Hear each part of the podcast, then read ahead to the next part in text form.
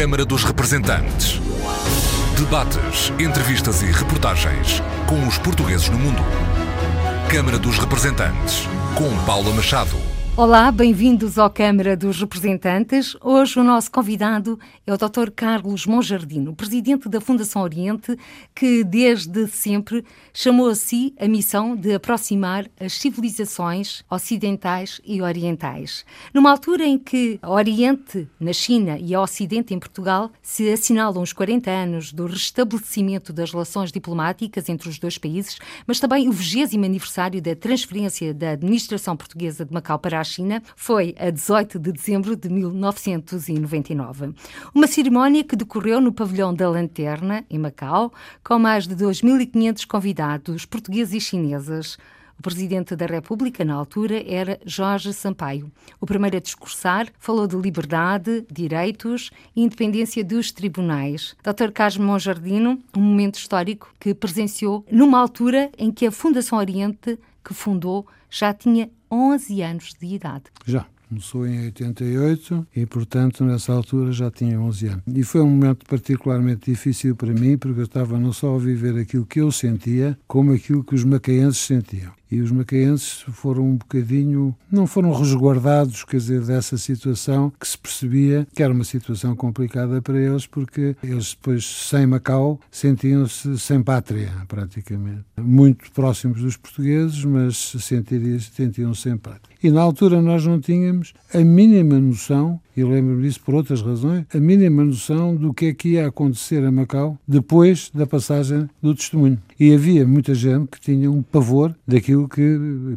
pensavam que ia acontecer as coisas mais extraordinárias. Por isso desapareceram, foram uma quantidade de pessoas para fora de Macau. Eu arranjei à pressa um esquema ao nível das pensões de algumas pessoas que podiam até reformar-se mais cedo e, e sair de Macau para ir começar a vida no outro lado. Mas depois nada disto foi necessário, felizmente, e passado poucos anos as pessoas começaram a regressar a Macau e voltaram outra vez à sua vida e bem, e tem estado a funcionar bem. E o, e o sistema, contrariamente àquilo que se está a passar em Hong Kong neste momento, mas que porventura um dia vai, se vai passar com Macau, as pessoas têm uma maneira diferente de lidar, os chineses de lidar connosco, não há dúvida nenhuma que têm. Estamos a falar da China, um país, dois sistemas, neste caso a região administrativa especial de Macau, referiu Hong Kong, Hong Kong que neste momento se pode dizer que está a ferro e fogo. Manifestantes ocuparam o Parlamento, também a Câmara, tudo por causa de uma proposta de lei de extradição. Bem, eu acho que basicamente as pessoas, qualquer pessoa, não é? estamos a falar de Hong Kong, mas se o mesmo acontecesse em Macau, não sei como é que os macaenses ou os residentes de Macau iriam reagir, mas porventura reagiriam da mesma maneira, não exatamente da mesma maneira, mas também estariam em oposição a essa lei, porque essa lei de facto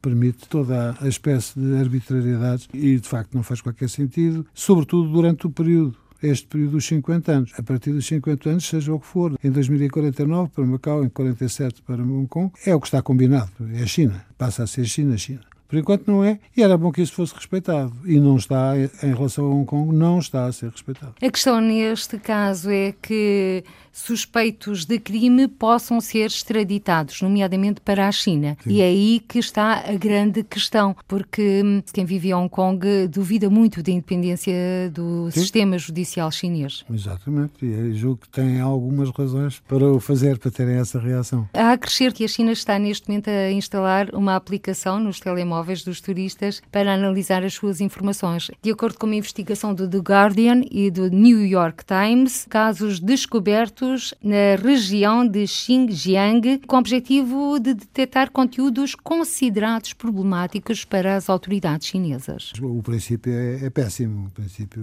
é, é de facto lamentável. Esta medida poderá criar alguns problemas ao governo chinês eu acho que vai acabar por criar alguns problemas ao governo chinês. Se é que já não está a criar. Já estará a criar alguns, mas isto vai num, irá num crescendo certamente, porque se bem que eles tenham recuado em relação à questão de Hong Kong, um bocado, como os, as pessoas de Hong Kong, os residentes de Hong Kong, queriam era que fosse abolida ou aquela lei fosse deixada cair completamente. Não foi deixada cair completamente, foi suspensa. E eu acho que mais tarde ou mais cedo vai voltar a persistência chinesa é grande e vai voltar a aparecer outra vez na atualidade.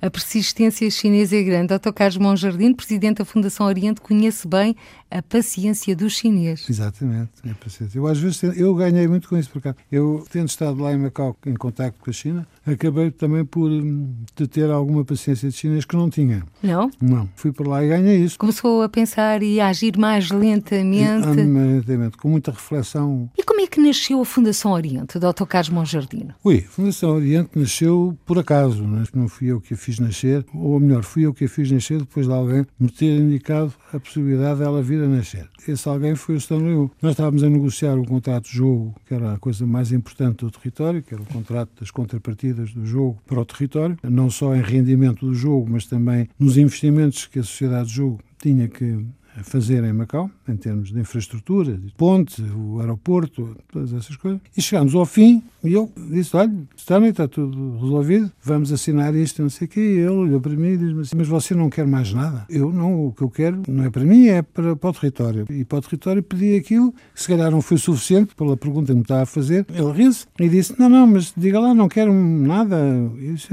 Não, não quero, já pedi. O que tinha a pedir, já tinha pedido, não era pouco. E ele disse-me assim: Não quero um fundo fundo. Um fundo? Sim, eu já tinha proposto ao Almirante Almeida Costa um fundo, mas depois ele, por qualquer razão, não quis. E fundo, vamos lá ver. Então, desculpa, eu, eu vou dar uma resposta amanhã. Eu peguei no telefone, fui para casa, para o Palácio, não sei, liguei para cá, para o Dr. Soares, e verdade. Sr. Presidente da República, eu tenho este, esta coisa em cima da mesa. O que é que eu faço com esta oferta de um fundo que não vinha a propósito na nossa negociação? É um extra que o Stern está a dar. É um bónus. E isso, o que é que você... Oh, eu, o Soares diz, não, mas o que é que você quer? O que é que é que eu lhe diga? Isso, olha, um fundo não, que não faz sentido, mas uma fundação talvez faça. Sobretudo para a área cultural, porque nós, eu já assisti desde que cá estou, já constatei que estes países todos aqui à volta, a China e outros países à volta aqui de Macau, a Tailândia, o Japão, a Coreia, por aí fora, até a própria Índia, têm ainda uma ligação muito forte a Portugal, que Portugal não pode explorar porque não tem meios para o fazer em termos culturais, não tem meios. A cultura tinha um orçamento que era uma miséria, ainda tem. Eh, e, portanto, fiquei, eh, disse, portanto, talvez uma fundação cultural. Mas, bom, você acha que está bem? Eu também acho que está bem. Diga lá ao Stanley então que sim. Peguei no telefone, no dia chamei o Stanley lá ao palácio e disse, já falei com o Dr. Soares e com combinamos dizer, é uma fundação, você vê algum conveniente que não seja um fundo, mas seja um... Ah, não, para ele era a mesma coisa. E sim, senhor, uma fundação. E ficou uma fundação que depois se chamou Oriente e pronto, e que o Stanley faz parte ainda hoje, apesar de estar incapacitado, continua a fazer parte como no Conselho de Curadores. Portanto, uma fundação que nasceu de uma oferta... De uma oferta do Stanley. E diga-me, Dr. Carlos Monjardino, alguma vez lhe passou pela cabeça recusar essa oferta? Eu não, mas eu não era eu que tinha que decidir. Claramente era uma coisa que eu achava que extravasava aos meus poderes. Eu podia dizer que sim, acabar, ficava lá o fundo, ou fundação, ou o que fosse. Mas achei que o Presidente da República tinha que saber. Ele é que me dava em nós, e achei que ele tinha que saber, até para ouvir a opinião dele, para saber se era um fundo, uma fundação, se o que era, se era cultural, se não era cultural, se o que era. Ele achou bem a, a minha sugestão de ser uma fundação cultural e assim ficou. Aliás, a cultura tem sido também sempre um dos seus cavalos de batalha, daí a Fundação Oriente, onde já estava sonhado e projetado o Museu do Oriente. Estava. Fez agora 11 anos, nasceu a 8 de maio de 2008. Exatamente. O 8 tem que estar sempre. O 8 que é o número cabalístico para os é, chineses. Para os chineses. E, tenho, eu uso sempre. Eu tenho uma mania tal com os 8, uma fixação nos 8, que eu quando ando a guiar, para me distrair um bocado, ando a ver as matrículas dos carros que têm 8 e fico satisfeitíssimo cada vez que encontro mais uma. Porque o encontrar o 8 significa prosperidade, significa sucesso. O Museu do Oriente nasce a 8 de maio de 2008 uhum. e a Fundação Oriente também nasce 30 anos antes, em 18, em 18 de março de 88. Fez de propósito. Claramente. Estive à espera dos oito? Estive à espera dos oito. Aproveitei ali uns oito que... Não, 88 tinha que ser, foi na altura em que o Dr. Soares, eu já cá estava na minha vida, e ele me chamou para lançar a Fundação Oriente. Isso era em 88, portanto, tive sorte, apanhei dois oitos. Tem sido vários oitos ao longo da sua vida. Mas de onde vêm então estas receitas da Fundação Oriente atualmente? As receitas da Fundação Oriente vêm só e exclusivamente de investimentos feitos pela Fundação Oriente de receitas do jogo que teve a origem até 1996. A partir daí, por uma, uma discussão que houve entre nós e a República Popular da China, tivemos que ceder porque esta nossa não aquiescência para deixar de receber receitas de Macau, porque o problema era esse, porque eles diziam que nós não tínhamos sede em Macau e, portanto, não podíamos receber dinheiro de Macau. Eu contrapunha, não era bem assim, porque há lá limite, para já Nessa altura ainda éramos nós que estávamos no poleiro, em 96, não eram eles, primeiro ponto. E segundo, quem tinha, de facto, a administração de Macau éramos nós. E além disso, nós não recebíamos dinheiro da administração de Macau, ou seja, do território de Macau, mas sim da sociedade de jogos, que é que tinha o acordo connosco. Mas isto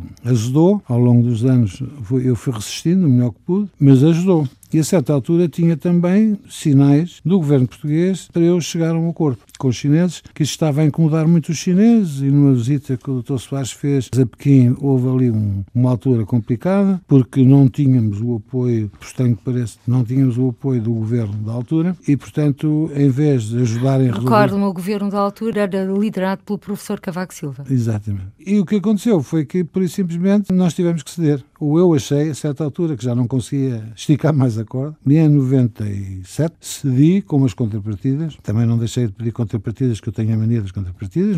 É? Aproveitei a hipótese para tentar contrapartidas, que foram todas cumpridas. Tais como? Olha, por exemplo, que a Fundação Oriente iria continuar a sua atividade em Macau, depois da passagem para a China, depois de 99. Estranhamente, quando chegamos ao documento final, eu reparo que eles, em vez de dizerem Macau, dizem China. Portanto, eles próprios alargaram o âmbito da atividade da Fundação para China, que foi simpático. Por outro lado, tínhamos também eh, o problema dos rendimentos da Fundação, a Fundação deixava de receber, e era muito dinheiro, para onde é que iam esses rendimentos? Eu aí disse-lhes, bom, já que vocês, para serem coerentes com aquilo que vocês estão a dizer, se vocês têm que entregar os rendimentos a uma instituição qualquer que tenha sede em Macau, então façam o favor de entregar esses, esses fica aqui como condição, vocês entregarem a mesma percentagem dos resultados do jogo a uma fundação que exista em Macau e que tenha o mesmo objeto que a Fundação Oriente. E assim foi feito, a Fundação Macau ficou a receber, ainda hoje recebe, só que os montantes são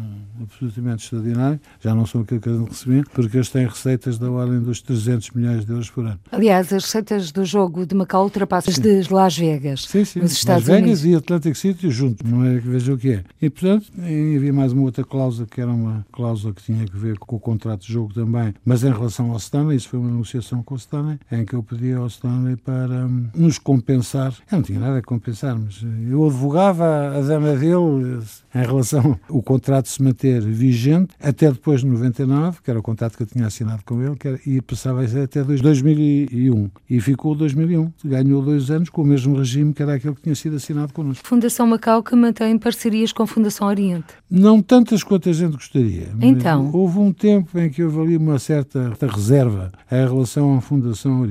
Tinha lá um presidente que era um senhor chinês muito, muito zeloso, um bocadinho mais do que, que devia, e então fazia ali um uma parede e tal. Mas ele foi-se embora e agora o atual é mais fácil dialogar com ele e fazemos já coisas em conjunto, aqui e lá. Estão a desenvolver eh, projetos de parceria, quer a nível Não. de bolsas de estudo, quer a nível de cursos? O lançamento de livros, edição de livros, exposições, fazemos isso com muita frequência já. Doutor Carlos Monjardino, sente que Macau está na moda e a China está na moda? Macau não está mais na moda do que já esteve. O Macau, o Macau tem, hoje em dia... É mais é, falado em Portugal. É falado em Portugal, mas não é mais... Eu acho que não é mais falado em Portugal do que foi nos anos 90 ou 80, 90. Acho que Macau houve um crescendo ao nível das receitas do jogo de Macau que tem que ver com a abertura que a China fez das fronteiras de Macau. Ou seja, as portas dos cercos foram abertas. De antes nós tínhamos uma cota, só podiam entrar um determinado número de pessoas bastante limitado,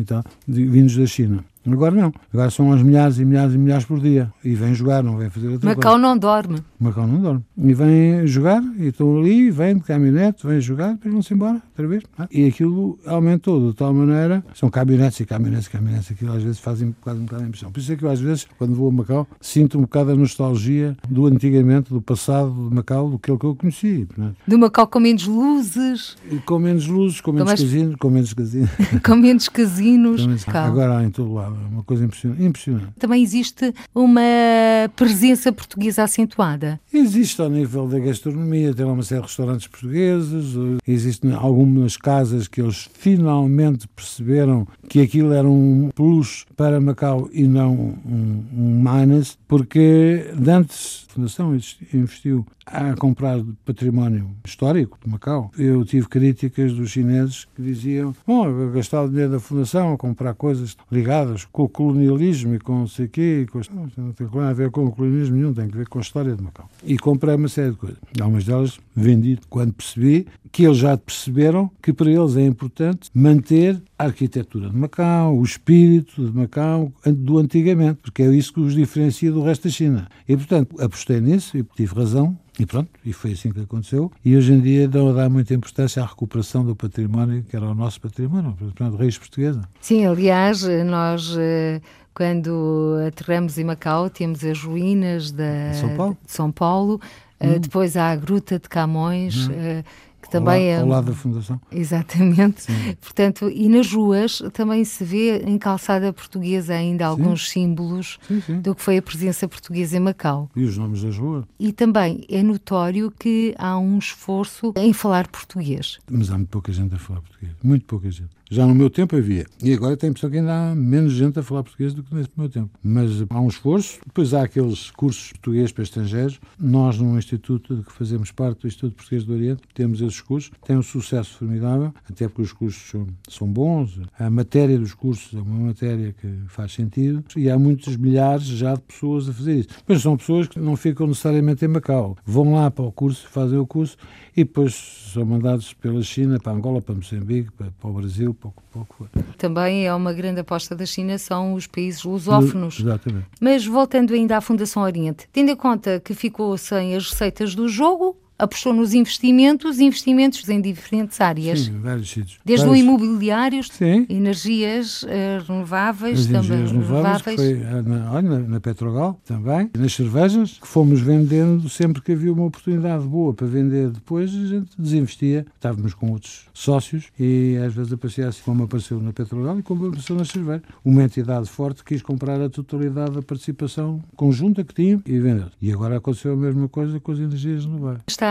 uh, Dr. Carlos Monjardim a negociar outros investimentos, a pensar em outras aquisições? Estou a pensar, neste momento estou a refletir sobre novos investimentos. A refletir como os chineses, então. A é? refletir. É? Não, mas aí tem que ser bem refletido, porque hoje em dia é muito difícil de investir. É claro que nós podemos fazer investimentos como toda a gente faz, ou que as empresas fazem, é dar um banco de investimentos que nos faça a gestão desses ativos e pronto, eles fazem obrigações, em ações. Então, participações diretas, quer dizer, o investimento em que passa a ser uma participação direta é mais difícil, que era o caso da Nova Energia, e eu não sei se vamos por aí. Vamos, porventura, fazer uma, uma incursão pelo imobiliário, algum imobiliário específico, que já tenha contratos de arrendamento bons e que nós compramos, o património é nosso e depois recebemos uma renda anual ou mensal, e isso estamos a fazer. Já temos uma ou duas operações engatilhadas, como se costuma dizer. Os imóveis eh, estão eh, situados onde? Há um que é este primeiro que vamos adquirir, é aqui mesmo em Telheiras. É uma coisa comercial, que nós compramos o edifício e depois alugamos a quem explora a parte comercial. Portanto, e assim se faz negócio? Eu espero que sim.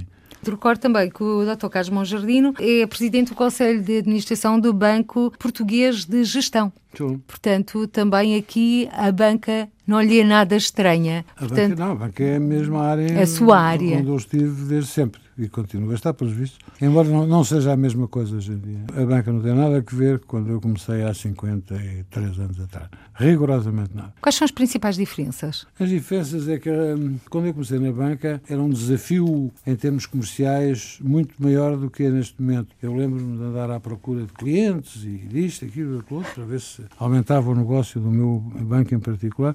Ia para o estrangeiro. Hoje em dia isso não é tanto assim porque até porque nós estamos sujeitos a uma regulação, contrariamente ao que as pessoas possam pensar, que acham que, deve ser, que é pouca, não é pouca, é demais. É uma, uma regulação de tal maneira dura e de tal maneira exagerada que nos corta um bocado às vezes as vasas, como costuma dizer, porque começamos a não ter tempo dentro da organização geral do banco, quase a não ter tempo para fazer aquilo que devemos fazer, que é puxar pelo banco e tornar o banco mais rentável, arranjar mais clientes e não sei o quê, temos de estar permanentemente a dar respostas ao regulador. Eu tenho 10% do pessoal do banco, o banco é muito pequenino e tem tido dificuldades em... O ano passado apresentou mesmo alguns prejuízos. Bastantes, mas isto, esses prejuízos também têm que ver com o crédito mal parado que vinha do passado e que nós tivemos que provisionar. E vamos vindo a provisionar. Este ano, se calhar, ainda vamos provisionar mais qualquer. Quais foram concretamente o número correto dos prejuízos que chegou? Foi quase 14 milhões.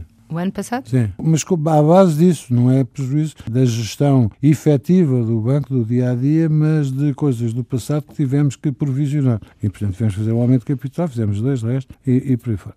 Mas estava a dizer, hoje em dia, para mim, o, o, a banca já não me encanta como me encantou quando, quando para lá fui. Havia uma, uma grande vigilância sobre os bancos em relação a muitas coisas. Tínhamos que andar sempre a perguntar ao Banco de Portugal se podíamos transferir dinheiro para fora e receber dinheiro de fora, ou seja, havia um boletim de exportação de capitais, um boletim de importação de capitais. Imagina, não havia hoje a facilidade que há em importar e exportar capitais. Mas isso, isso era muito regular. Então. Mas havia, acho eu, eu pelo menos é, é como eu sinto, havia um maior interesse e amor à camisola de, do que há hoje, pelas pessoas que estão ao nível da direção, que era o meu caso, eu tenho a diretora junto lá do, do Banco Português do Atlântico. A gente não, não ligava a horas, não ligava a nada, eh, mandava-nos para os sítios mais extraordinários. Eu andei a visitar uma quantidade de países para ir para esse mundo fora. De certa altura tinha como responsabilidade o Médio Oriente e então acabei um dia no Líbano e tinha que ir para a Síria e então meti-me num carro, num táxi, fui de táxi para a Síria. Do. Líbano para a Síria? Sim, táxi? Não é, não é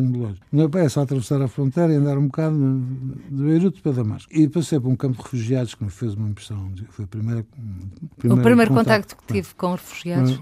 E... Estávamos em que ano, Dr. Carlos Monjardim? Hum, foi em 1960 e 970, para aí, 70. Como a história se repete. É, mas aquilo era horrível. É os miúdos e não sei o quê. E quando chego à Síria, a Damasco, vou para o hotel, é um hotel chamado Semer Amis, acho eu, não estava lá ninguém. Eu vou para um terraço, começo a ouvir um barulho grande cá fora, uns explosões, não sei o quê, ao longe. E vou para um terraço e estava uma missão agrícola russa e eu. Então estávamos a olhar para os israelitas a bombardear o, o aeroporto de Damasco. Então estivemos ali a ver aquilo, só que é, não era, as bombas não caíam perto de nós, mas a gente via-as cair e viu as explosões. E estávamos ali, eu depois quis, quis sair dali, para me ir embora, para ir à minha vida, porque tinha, tinha outros sítios para ir, não, outros países para ir. E então, no dia de manhã, perguntei uma agência de viagens, arranja-me um bilhete para qualquer sítio, primeiro avião que sair daqui, metam-me no avião para eu ir embora. E eu logo me desenrasco no sítio onde o avião aterrar. E assim foi. Fui parar ao Kuwait, onde era suposto ir, mas não naquela altura, noutra altura. E acabei por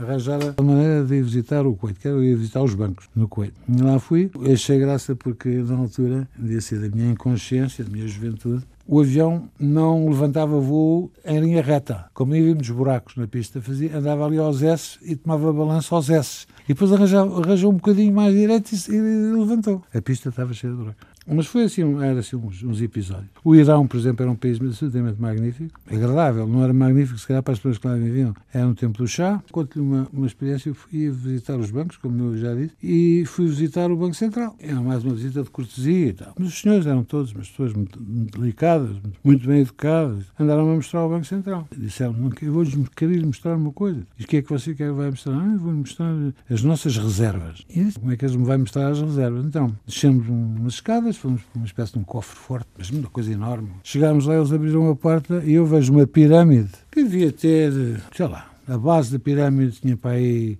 20 eh, ou 30 metros de diamantes. Eram os diamantes que eles tinham lá que era uma coisa absolutamente extraordinária. Eu fiquei ofuscado, porque claro, com a luz, os diamantes, que fazia algum efeito. Na altura não levou máquina fotográfica, não, provavelmente não, não era não, possível, mas teria sido um momento marcante e uma fotografia sim. única. É, uma pirâmide de diamantes. Sentiu-se um protagonista de um filme. É. Na altura. Havia alguém para ir roubar e tal, para ver.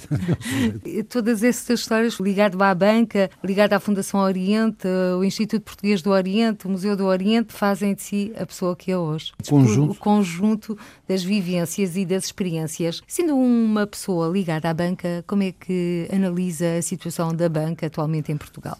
Ui, isso é uma pergunta complicada, porque eu acho que, como disse há bocado, eu acho que a regulação tem que existir, como é evidente, da banca, escusa ser feita da maneira como está a ser feita. E a culpa não é necessariamente, quer dizer, do nosso regulador, ou seja, do Banco de Portugal. Nós hoje fazemos muito aquilo que nos mandam. E o Banco Central Europeu tem regras, que é, faz aplicar essas regras a todos os bancos centrais de todos os países da Europa. Mas isso é que tem que ser contestado. E eu, a propósito dessas coisas que deviam ser contestadas e não são contestadas, eu já agora, muito rapidamente, entro num, digo que estou numa guerra que andam a, a querer declarar beneficiários efetivos nas fundações, nas misericórdias, nos IPSS e até nas sociedades comerciais. O que é um perfeito disparate, porque as fundações não têm beneficiários efetivos, ou as que têm são fáceis de identificar, porque isso está no Estatuto, mas 99% das fundações não têm beneficiários, beneficiários efetivos, como o objeto da fundação exige, que é um objeto social é a sociedade em geral. As pessoas é que recebem subsídios, recebem bolsas de estudo, nós, esses é que são os beneficiários efetivos. Não são os membros do Conselho de Administração, nem os membros do Conselho de Curadores. Neste momento andam a querer aplicar essa regra cá. E eu ando a ver se isso não acontece. Já foi adiada a data limite para a entrega dessas declarações, é, felizmente, mas mesmo assim, se calhar tem que ser mais hoje, porque não faz qualquer sentido. O único sentido que isto faz, ou isto destina-se a quem? É um problema de branqueamentos de capitais, só faz sentido para uma figura que não existe em Portugal, na legislação portuguesa, no regime jurídico, que são os trusts. Os trusts ou os, os fundos fiduciários. Esses, sim, por natureza, têm que ter beneficiários efetivos, são constituídos para isso mesmo. Agora, as fundações não. As fundações, as pessoas, quando criam a fundação, imediatamente têm que abrir mão do património e do rendimento desse património, que desaparece completamente e mesmo o instituidor não tem controle sobre esse dinheiro que ele deu para criar a Fundação. Isto, andamos nisto, e há aqui às vezes algum medo das diretivas europeias e disto, aquilo, aquilo. Temos que ser um bocadinho mais assertivos. assertivos e quando a coisa não funciona, que é o caso, é mudá-la. E nesse caso, a ser aplicada essa medida em Portugal, o que é que poderá acontecer às fundações existentes? Não acontece nada de especial, só que estão-nos a pôr em cima de nós um labelo que não é nosso, do todo, nem pode ser nosso nunca. Nós não somos beneficiários de nada, a não ser do nosso ordenado mas isso não é ser um beneficiário efetivo da Fundação. Recebemos o ordenado. As sociedades comerciais é a mesma coisa. Também querem agora arranjar beneficiários efetivos das sociedades comerciais, sejam os cotistas ou os acionistas, isso são beneficiários efetivos. Os gerentes também passam a ser beneficiários efetivos, quando os pobres gerentes muitas vezes são pessoas que se recebem o ordenado no fim do mês, não tem mais nada. Às tantas, toda a gente é beneficiário efetivo. Um dia desses é toda a gente é beneficiário efetivo. Cargos de gestão, mais coisas, e, e só esses é que são os beneficiários efetivos. É bom clarificar também esta questão. Doutor Carlos Monjardino, mas vamos regressar à Fundação Oriente e também ao Museu do Oriente. Já falamos um pouco da Fundação Oriente e depois, mais tarde, nasceu o Museu do Oriente, aqui sediado em Lisboa. Há pouco estávamos a falar de, daquele momento histórico que viveu na transição da administração hum. Portuguesa de Macau para a China, outro dia histórico, foi a concretização do seu sonho, Dr. Carlos Jardino. Foi. A inauguração do Museu do Oriente, a 8 foi, de maio foi. de 2008. Foi de facto, porque aquilo não, não, é uma, não era uma ideia nova, era uma ideia que só poderia ser materializada quando houvesse disponibilidade financeira para o fazer. Portanto, nós esperámos o tempo que tínhamos que esperar para disponibilizar um montante que foi bastante elevado para fazer aquelas obras e, e instalar lá o museu, mas que valeu a pena porque hoje em dia a Fundação é muito um museu. O museu é conhecido, é muito mais conhecido o museu como museu do que a Fundação como fundação. E que é normal, porque a Fundação é conhecida. Ou seja, o filho é mais conhecido que a mãe. Exatamente, é mais conhecido que a mãe, embora eu tente ter... Meter o, o senhor filho, é o pai de ambos. Sou o pai de ambos e tento meter o filho na ordem de vez em quando. Porque às vezes as pessoas do, do museu estão permanentemente a pôr o museu em evidência e deixam a Fundação ao lado. Aí eu faço o contrário. Faço o contrário porque no fim é assim. Dizer, é, é o fiel da balança. Não, o museu, não, o museu é uma é uma emanação da Fundação e não o contrário. Mas que é uma boa experiência é, as pessoas que trabalham na Fundação têm feito um trabalho incrível e temos o, o sem número de atividades que aquela Fundação, contrariamente a outras, tem, a que atividades estão previstas para este ano? São todas e mais algumas. Fazem mesmo parte da agenda cultural externa sim, sim. do sim. Ministério dos Negócios Estrangeiros. É, temos desde atividades aqui, como temos atividades do museu na China. Nós temos um protocolo com as autoridades chinesas, com o Ministério da Cultura, que dura já há 18 anos, ou coisa que vai, e hoje em dia é o museu, as pessoas do museu que lideram esse processo de fazer exposições na China, fazer um, um sem número de coisas na China, concertos, etc. E os chineses estão abertos à, à nossa cultura? Mostram interesse? Compreendem-na? Não, a música é música. Embora a música deles, apesar de tudo, seja um bocadinho diferente da nossa. Mas eles gostam da música ocidental, como gostam, por exemplo, da pintura. E tenho notado isso nas várias exposições que fizemos por lá. E, portanto, estamos perfeitamente sintonizados. E nessa sintonia, convido, apesar de estarmos nos estúdios da RDP e neste programa Câmara dos Representantes, a ser o nosso guia neste Museu do Oriente, porque tem algumas peças específicas que retratam bem as relações entre o Ocidente e o Oriente. Quais são as suas favoritas? Tenho uma preferência pelos objetos de arte Nambã, que são os objetos, são dois bem, uns estribos e depois mais umas outras peças, um mobiliário Namba, uma arte que tem que ver com o Japão, em que são representados, em muitos, não é em todas, mas em muitas dessas peças, estão representados os portugueses quando eles chegaram lá. São objetos particularmente valiosos, porque aqui é feito, em muitos casos, em lacas, as lacas Nambã e pinturas também. E eu gosto particularmente daquela arte. Uma parte é que nós, europeus, somos os que são retratados com os narizes compridos. Nariz comprido, exatamente. Somos, mas é continuando. Não, pois há mais peças que foram, estas por acaso, estes dois biomas, foram comprados por mim. Eu é que normalmente licitava isso ao telefone, com a Sófocles, durante muito tempo fiz isso e grande parte das peças do museu foram compradas por mim, porque é uma coisa que me diverte. Às vezes não tenho hipótese de ir aos leilões e vai alguém, vai uma colaboradora nossa, mas eu gosto muito, gosto imenso de estar ali a licitar e tal. Às vezes é perigoso, porque eu, quando gosto muito de uma, uma peça, se calhar vou mais longe que o que devia da licitação, mas enfim. E depois, outras obras que têm uma história também por trás, são as coisas de Timor. As peças que nós temos lá de Timor, na situação que se vivia em Timor nessa altura, nós fomos para Timor um ano antes da independência de Timor e vimos o estado em que estava Timor. É? E depois houve um dia que chamaram-nos a atenção, alguém que estava em Jakarta, que havia uma série de peças que estavam a ser vendidas em antiquários em Jakarta, peças de Timor, e que era necessário que alguém fizesse alguma coisa relativamente a isso. Eu mandei imediatamente lá alguém, foi lá uma pessoa, no dia seguinte meteu-se no avião e foi lá. Tínhamos uma lista das peças mais importantes e foi lá comprar. E chegou lá e comprou. E, e temos peças muito interessantes relativamente a Timor. É, às vezes tenho alguma dificuldade em confrontar-me com as pessoas de Timor que gostariam que as peças estivessem em Timor e não no Museu do Oriente. Está a referir-se ao cavalo de Timor. O cavalo de Timor. O cavalo de Timor é uma peça absolutamente extraordinária. Cheia depois... de simbolismo, Dr. É. Carlos Monjardino, porque é um cavaleiro que transporta a alma de um morto muito, através de um Sim. percurso, não é? Marca muito. E depois temos outro acervo chinês, muito importante. Temos uma coleção que nos foi dada, também por acaso, foi-nos dada uma coleção de arte arte popular chinesa que tinha cerca de 14 mil peças. E foi-nos oferecida assim, eh, com algumas condições, mas sem gastarmos nada.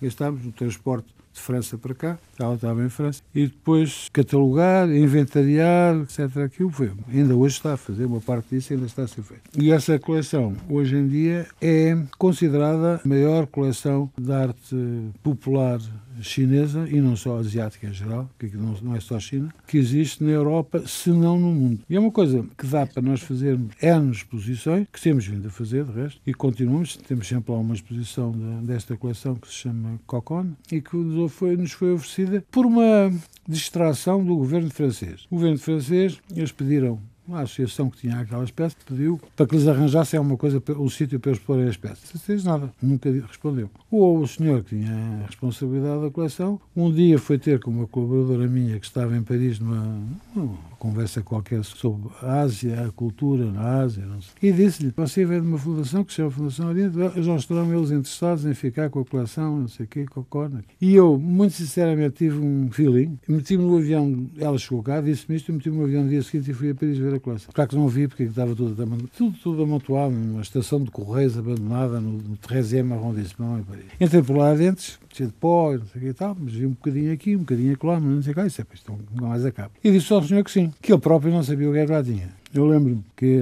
as sombras chinesas, que é uma coisa que fazia parte da coleção e fazia faz. Eu perguntei-lhe um dia, mas quantas sombras é que vocês têm aí? Ah, temos aí à volta de 500. E eu descobri num primeiro coisa 1500 logo. Portanto, aquilo era assim um bocadinho tudo amontoado e tal. Ficámos com uma pessoa que está, estava com a coleção antes, para ser uma espécie de curadora daquela coleção. Fazemos regularmente exposições com parte desse acervo e hoje em dia a coleção é de tal maneira conhecida que vai ao Museu Guimet, vai ao Museu de Nice, em Itália foi a Florença também um museu e passa a vida a ir em não sei quantos sítios porque de facto a coleção é muito conhecida e pedem-nos emprestado à coleção, coleção. E também porque é grande, portanto permite é ter sempre uma presença no próprio sim, Museu sim. do Oriente e viajar. Mas já estou Carlos Monjardino, eu permita-me que destaque uma das peças do Museu do Oriente. Eu fiquei fascinada quando vi no Museu do Oriente o bidê do hum. hotel onde o Carlos Gulbenkian almoçava, do Avis.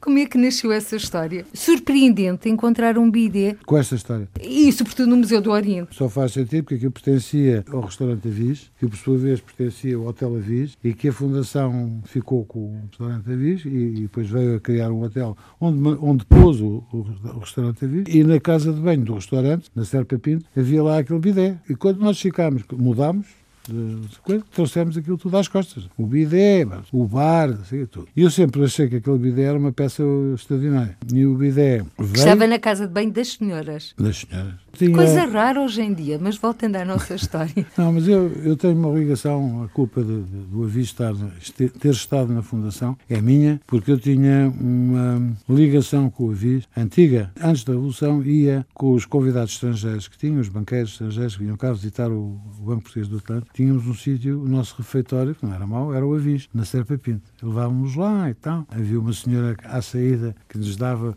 um raminho de bluet e a gente punha aqui um e toda a gente sabia quando nós descíamos o chiado que, que o Bluey que tínhamos vindo do aviso, tínhamos vindo a almoçar ao aviso. Bom, e eu sempre gostei muito do restaurante e um dia disse, fui para, antes de ir para Paris, disse, bom, vocês um dia se precisarem, quiserem um sócio, eu não me importo ser sócio do aviso. Mas disse aquilo, como podia ter outra coisa qualquer. Passado um tempo, veio a Revolução, logo a seguir, que eu fui em 73 para Paris, e passado um tempo, volto lá e, e a seguir à Revolução eu não vejo lá ninguém. Não vejo lá nenhum, nenhum cliente. Eu e a minha mulher fomos lá, viemos de Paris, fomos lá almoçar, jantar, já não sei, e perguntei lá aos empregados, então, o que é que se passa? Ah, isto agora não vem cá ninguém. A conotação. A conotação é muito complicada. Ligada ao Estado é, Novo. Ao Estado Novo e às pessoas do Estado Novo e não sei o quê, que iam almoçar e jantar. Assim. Mas senti que estavam aflitos, muito aflitos. Já antes estavam, que aquele restaurante nunca ganhou dinheiro, nem antes, nem depois, nem durante, nem nada. E só que, de facto, a cozinha era muito boa e os cozinheiros eram excelentes. Eu ainda tenho um cozinheiro do Avi que está na Fundação. Mas está na Fundação na parte do museu, ou seja, coitado, está a fazer um tipo de cozinha que não é propriamente a dele. Mas foi o que eu lhe arranjei quando acabou o aviso, o Hotel Aviso para nós acabou, o restaurante Aviso também. Eu fiquei com a mobília do Hotel Aviso. Mas não ficou com o bidê? Fiquei também, foi a Fundação. Eu não, foi a Fundação. E depois pois. pegou nele e disse, olha, agora ponho o bidê ali na, no museu. Porque o bidê está no Museu do Oriente porque tem ligações exatamente ao Oriente. Tem, por causa da louça em si. É chinês e data da dinastia Qing. Sim. sim. mas também aquilo era a louça da China, claramente, eu percebi, por isso é que eu mandei pôr lá no museu. Mas tudo isto tem que ver com a história do Avis. Eu vou-lhe contar que a minha relação com o Avis vem, ou melhor, com, há bocado falando do Sr. Gulbenkian, vem de uma situação que um dia o meu avô polido, o meu avô polido era médico do Gulbenkian. Não fazia domiciliárias, por isso pediu ao Fernando Fonseca para ser o médico do Gulbenkian, mas um dia, por qualquer razão, foi visitar o Gulbenkian ao Hotel Avis antigo, que era onde é hoje o Imavis, aquele quarteirão todo. E eu, eu meti-me no carro e fui com ele também. Meti-me no carro, ele chamou-me, disse: vem, vem aí comigo. Eu fui.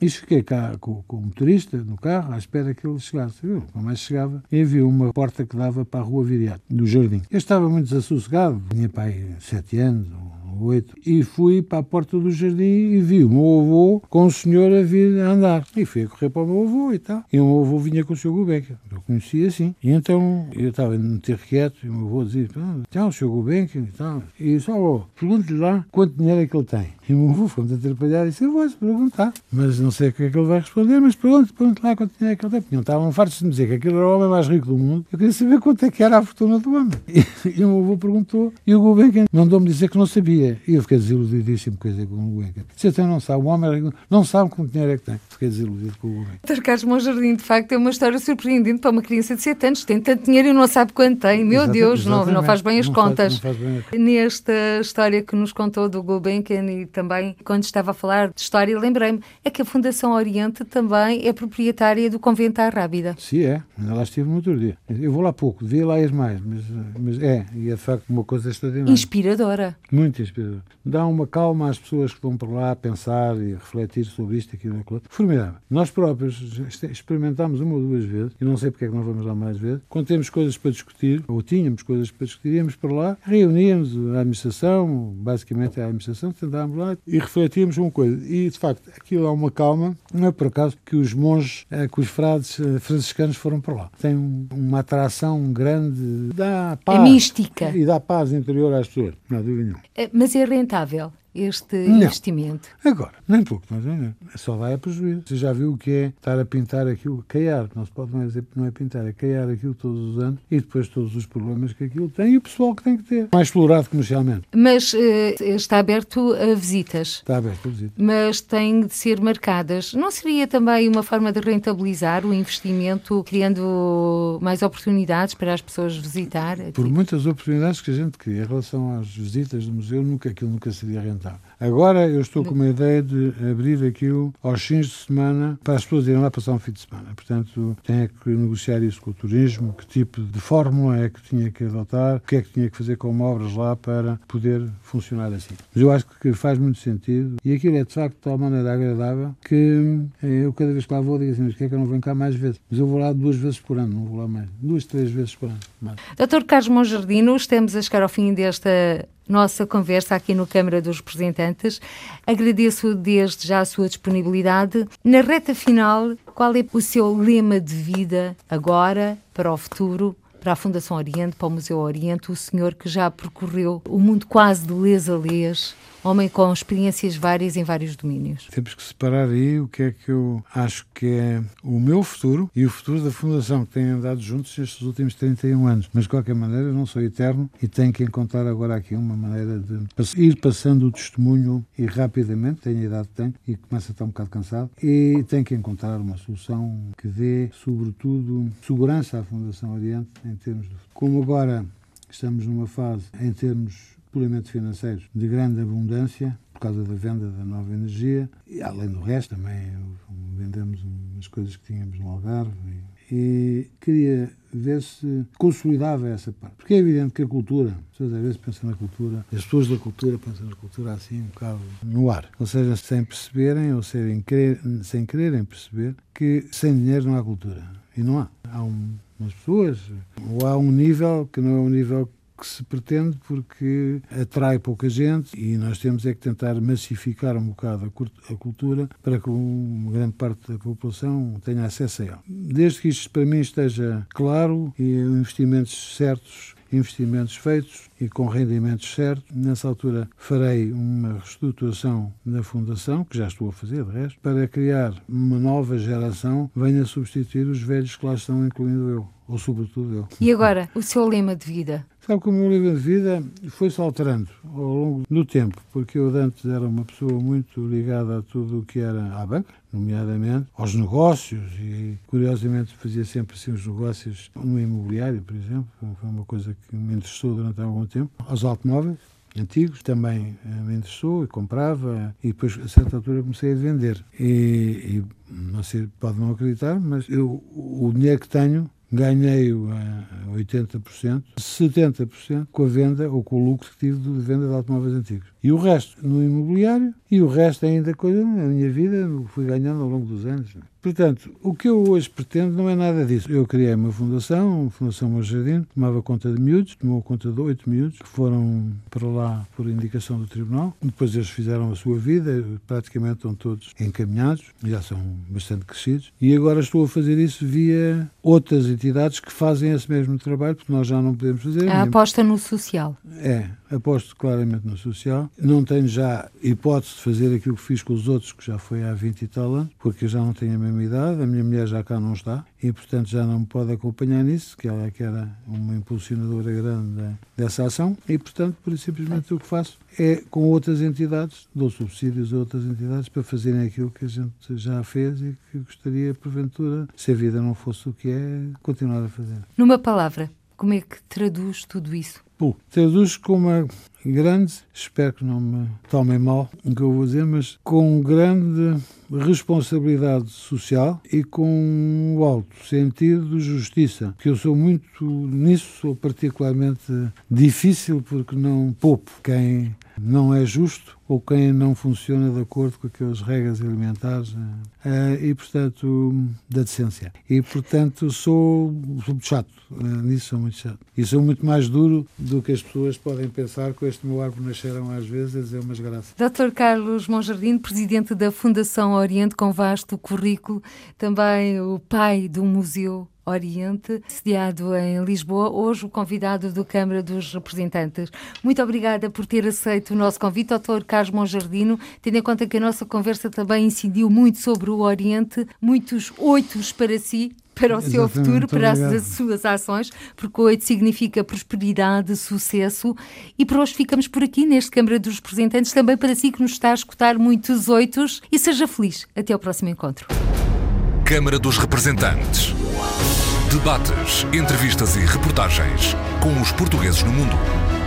Câmara dos Representantes, com Paula Machado.